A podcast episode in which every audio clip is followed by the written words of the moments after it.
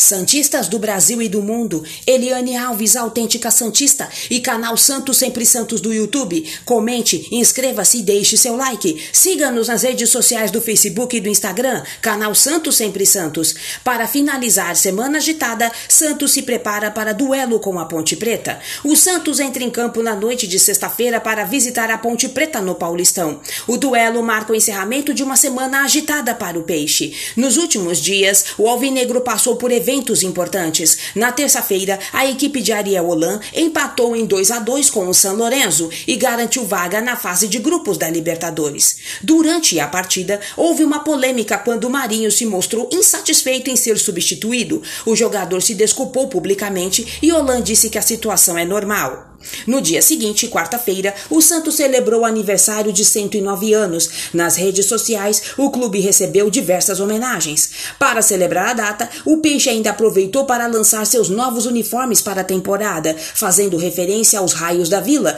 os jovens que são revelados nas categorias de base. Após os dias movimentados, o Santos se prepara para encarar a Ponte Preta. Na sequência, a equipe deve receber a Inter de Limeira no domingo. O jogo Santos e Ponte Preta será realizado na sexta-feira, às 8 da noite, com transmissão pelo canal Premier.